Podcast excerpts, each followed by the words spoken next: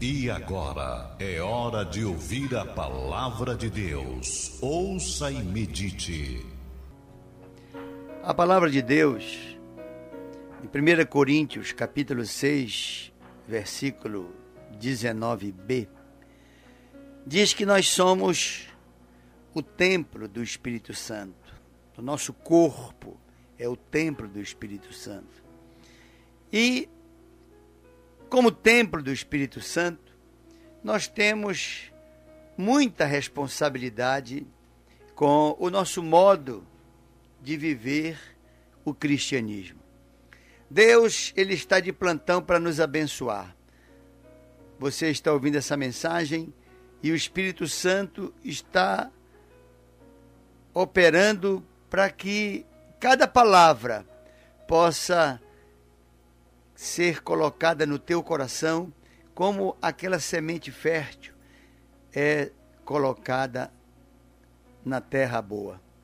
Quando a palavra de Deus diz que nós somos o templo do Espírito Santo, significa dizer que nós temos que cuidar muito daquilo que estamos fazendo, como em todos os nossos hábitos. Nós temos alguns hábitos que, como cristãos, devem prosperar na nossa vida.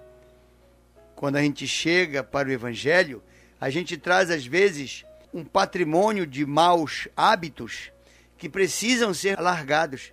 E como são hábitos, não são fáceis de se largar, de se afastar do nosso modo de viver.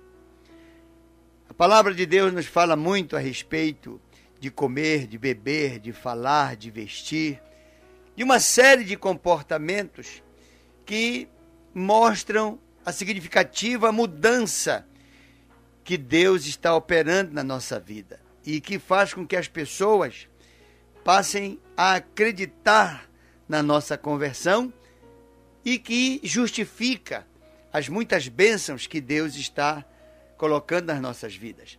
São pessoas que outrora doentes agora estão curadas. São pessoas que estavam até desempregadas e agora estão prósperas. Pessoas que não tinham paz e hoje deitam e dormem o sono do justo. Pessoas que tinham lá completamente desmontado e Deus reestrutura aquele lar. Pois são muitas as áreas da nossa vida que precisam realmente, como novas criaturas em Cristo Jesus, ter um comportamento diferente. Por exemplo, a palavra de Deus fala a respeito da glutonaria, do comer de forma exagerada, descontrolada, sem a moderação necessária. Nós sabemos que as doenças e a própria cura do corpo dependem muito daquilo que comemos, depende muito daquilo que bebemos, dos exercícios que fazemos ou não. Então, como templo do Espírito Santo, nós temos que ter cuidado com o nosso corpo. Às vezes a pessoa, quando está com fome, ela não mede as consequências daquilo que está comendo, nem da quantidade que está ingerindo, e aí ela ultrapassa os limites da moderação e come, come, come, e come inclusive o que não pode comer. O corpo já deu sinal ou sinais de que está com alguma fragilidade. Eu e você temos que ter responsabilidade com a nossa saúde. Não adianta a pessoa pedir a cura divina se depois ela continua alimentando os males que produzem enfermidades. Então a pessoa às vezes está muito além do seu peso ideal e ela não está nem aí. E ela come, come, e cada dia ela está mais pesada. Todos os órgãos começam a se ressentir. Isto é falta de domínio próprio. Nós temos que ter domínio próprio. E o pior, às vezes a pessoa não faz exercício. Uns comem muito e compensam malhando bastante. Há um, um especialista, eu li uma matéria que ele diz que aquela pessoa que tem um apetite voraz, que come demais, ela meia hora antes da refeição deve beber de dois a três copos de água, que aquilo inibe aquela voracidade na hora de comer. Tem pessoas que sequer sentem o prazer da comida, porque é um tal de remar para dentro tão aceleradamente que realmente não tem nem o prazer de comer. Eu aprendi com meu filho Eduardo a comer com muita lentidão. Hoje em dia, nos, quando temos almoço em casa, família, eu e ele somos os últimos que saímos da mesa ou que tiramos o prato, porque a gente aprendeu, eu com ele, a comer lentamente, ajudar o, o organismo a digerir aquilo que estamos comendo. Então, é bom que a pessoa procure é, uma, um, um médico que possa lhe orientar sobre uma educação alimentar, o que comer, o que beber, em que quantidades, fazer exercícios. Há um tempo atrás, estive em São Paulo com um grande cardiologista e este cardiologista, Dr. Roberto Calil, ele disse: Olha, o organismo ele é um composto químico e quando você toma um remédio, aquele remédio reage ao composto químico do corpo de uma forma. E cada pessoa, embora tenha algumas semelhanças, são individuais, diferentes uns dos outros em algumas coisas. Mas algo que é comum a todo mundo, que faz bem para todo mundo, são os exercícios. Cada um na sua moderação, na sua possibilidade. Quem, quem pode andar, anda. Quem pode correr, corra. Desde que tenha uma orientação médica, uma orientação de quem pode realmente fazer isso. Agora, não adianta sobrecarregar Deus dizendo, Deus me cura. E Deus diz, mas para que eu vou te curar? Se tu continuas com os mesmos maus hábitos os teus maus hábitos vão continuar a te levando a ter essa enfermidade. Tu és diabético e tu começas, continuas a comer e a beber coisas açucaradas, doces. Tu tens um colesterol altíssimo, mas tu insiste em comer gordura, comida que potencializa e é até revelada através do colesterol, e aí vai. Às vezes a pessoa não pode de maneira nenhuma comer determinadas coisas, nem beber determinadas coisas. E aí você tem que ter o domínio próprio de não ceder a essa tentação. A moderação é a orientação bíblica para todos nós. Nós temos que ter moderação. E isso significa cuidar bem do templo do Espírito Santo, que é o nosso corpo. Outras pessoas, às vezes, têm maus hábitos no falar. São pessoas estúpidas, grossas, que não incorporaram agora no modelo cristão a palavra por favor, por gentileza, com licença. Meu irmão, não é porque você cresceu de um jeito que você e eu não podemos melhorar. Eu realmente tinha um, um, um mau hábito de falar as coisas de forma meio rude, mas com o tempo a Rai foi me lapidando, me lapidando, e o uso dos termos por favor, por gentileza, com licença, desculpa, essas cortesias mostram mudanças na nossa vida, não só para as pessoas, mas principalmente para Deus que está interessadíssimo em ver as nossas mudanças e nos abençoar. Não podemos de maneira nenhuma continuar como nós éramos. Uma ocasião eu disse aqui com relação à comida. Uma grande tática, além de tomar esses dois, três copos de água meia hora antes de comer, é a pessoa comer e largar o, o talher ou a colher, de acordo com como ela coma. Você está comendo uma forma acelerada. A cada uma bocada, né? Você larga o talher, larga a colher, mastiga, olha, quando a boca já estiver seca, converse um pouquinho, olha para a paisagem, enfim, se distraia. Às vezes a pessoa vai numa churrascaria, né? A churrascaria tem uma tática. É colocar uma carne atrás da outra e a pessoa come, come, come, come, come, come, come. E quando vê, entupiu. E aí ela está cheia. Mas na verdade, aquilo é uma tática. Então, comer porções menores, aquela bocada que a boca fica com a bochecha cheia e a pessoa não consegue nem mastigar. E se falar, vai, vai soltar toda a comida. Então, larga esse talher, dá-lhe uma bocada, pronto. Se for, se for colher, dá uma pasada e larga a colher, olha para um lado, olha para o outro e tal, vai mastigando, mastigando. Vai fechando os teus olhos para sentir o prazer do que tu estás comendo. Acaba a pressa. Come devagar. Às vezes eu vejo pessoas numa lanchonete, elas dão três mordidas, acabaram um, um, um sanduíche. Vai comendo devagar, vai saboreando. Às vezes a pessoa está com um pudim ou um creme de bacuri, ela come com tanta rapidez que não dá um minuto. Agora, se ela botasse de colherzinha em colherzinha na boca, ela ia passar uns três minutos, quatro minutos, sentindo passar no seu palate, né? No paladar ali, aquele prazeroso sabor. E não precisava ser numa quantidade muito grande. Quando você pega assim, eu me lembro que quando eu roubava pudim, eu era moleque, ia pra geladeira, abria o pudim e comia na porta da geladeira o pudim. Eu botava uma, uma colherada, ou se tivesse a faca lá, uma faca atrás da outra na boca cheia de pudim. Nem sentia sabor nenhum, nenhum prazer. Quando acabava, eu digo, acabou quase o pudim aqui, e eu ia me lembrar, mas que gosto tem um pudim? E aí, se você come devagar, você vai sentir, porque a sua memória vai registrar o sabor, e mesmo depois de você comer lentamente, aquele sabor ainda vai ficar na tua mente.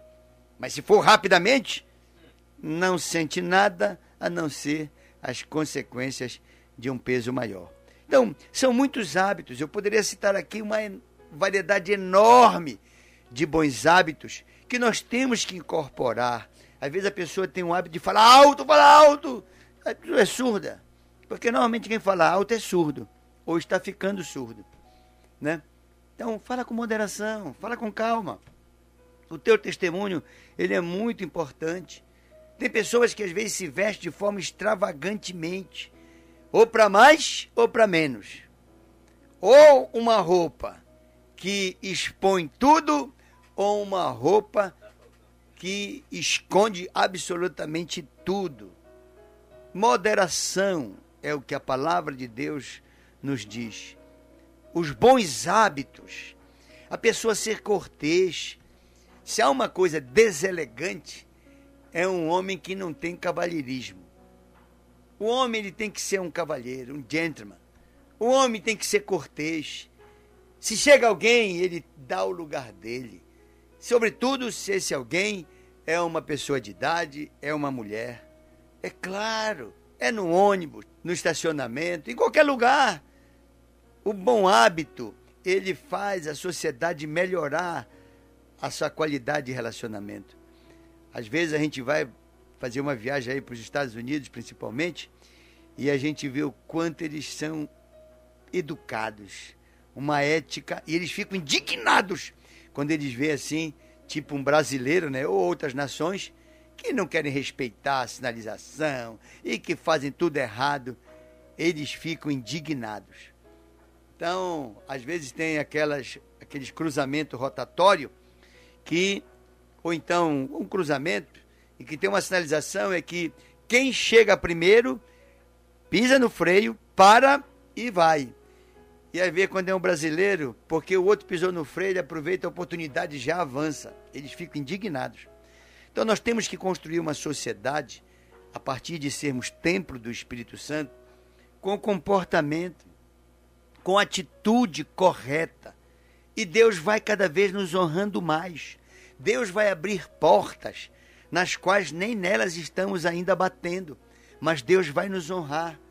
É assim, nós temos que mostrar para a sociedade que a influência do Evangelho na nossa vida nos melhorou em todos os aspectos. Uma pessoa que é ética, ela domina a sua língua, ela não fica falando mal, sobretudo não fica caluniando ninguém, inventando história, deformando história. Às vezes a pessoa vai contar o que viu, um acidente, mas ela exagera tanto que até o que ela viu ela transforma numa grande mentira, tamanho o exagero com que ela contou aquilo que ela viu. Se o carro vinha a 60 km, ele vinha a 200 km por hora.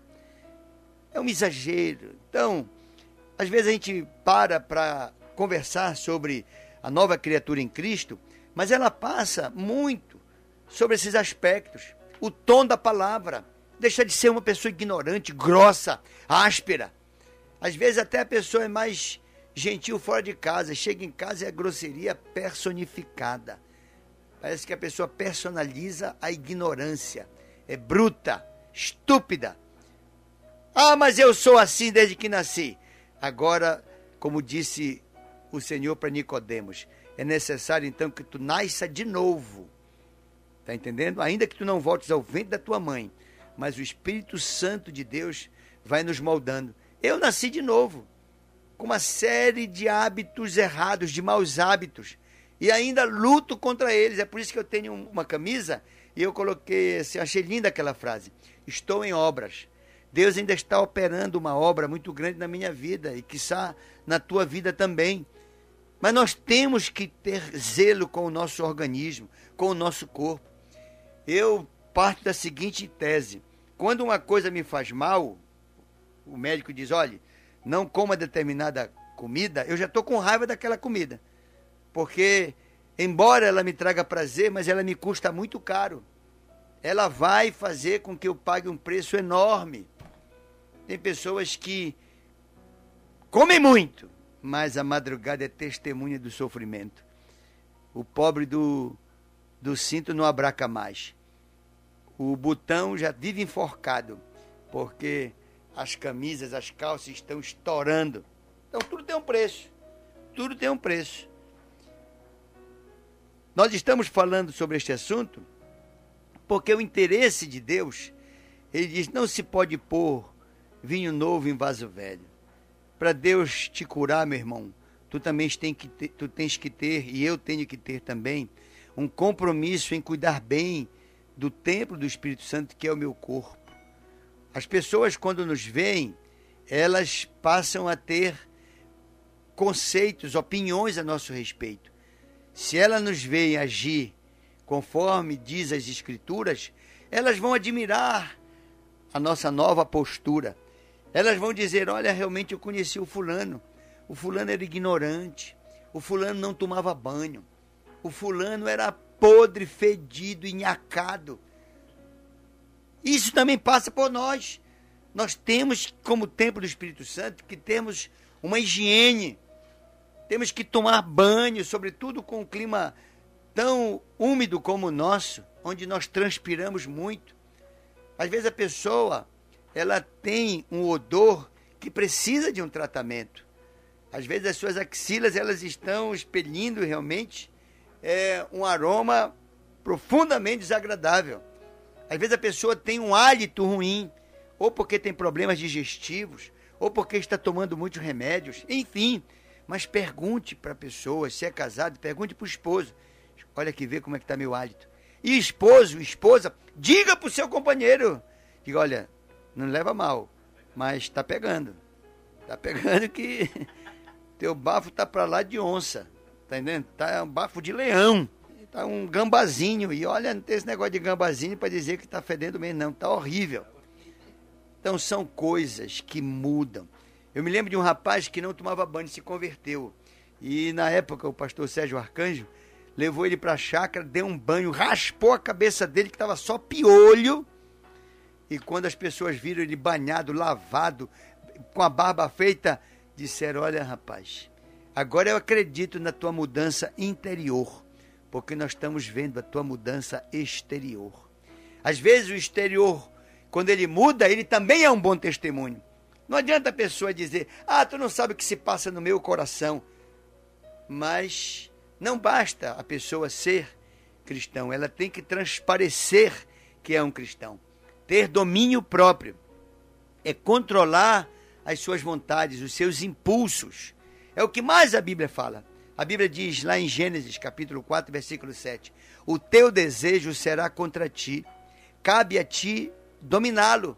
Não é porque eu gosto de determinada coisa que eu vou comer, fazer, usar.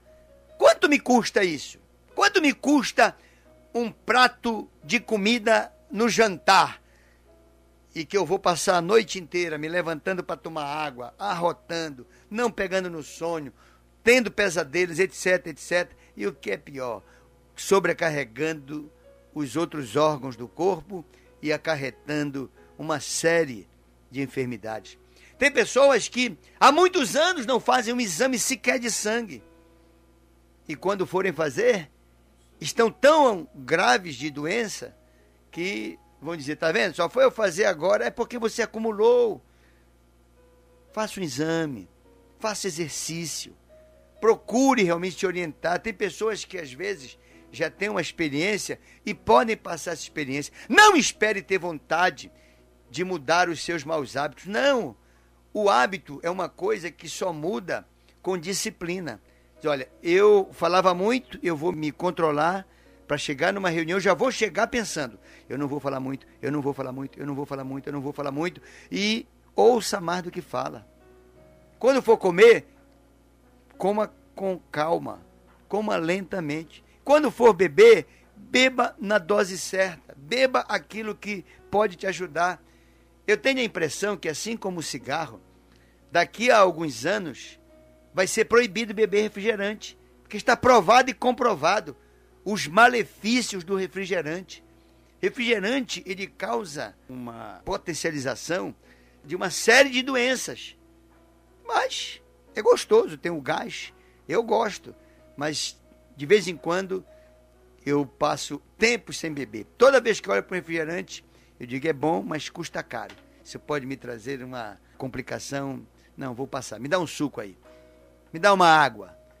Meu irmão, eu estou trazendo essa palavra para o teu coração hoje, porque Deus, Ele quer cada vez te abençoar mais.